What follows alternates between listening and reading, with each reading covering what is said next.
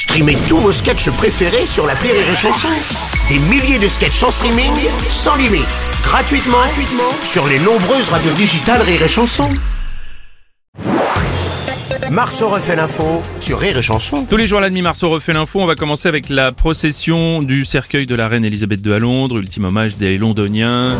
Oh oui Stéphane Merne, bien évidemment, vous Oh, êtes je ne sais présent. pas si vous avez vu des images extraordinaires, Bruno. Extraordinaire, Ah il y avait du soleil à Londres. il n'y a que la reine qui peut provoquer ce genre de miracle. C'est vrai. C'était émouvant, c'était même triste. Une Hmm. ambiance, je dirais même pesante. On aurait dit l'OM en Ligue des Champions. Désormais, les Britanniques font la queue pour passer devant le cercueil. 8 km de file d'attente. Oh, c'est Pour vous donner une idée, c'est comme si toutes les ex de Bruno Robles attendaient à la sortie de la radio.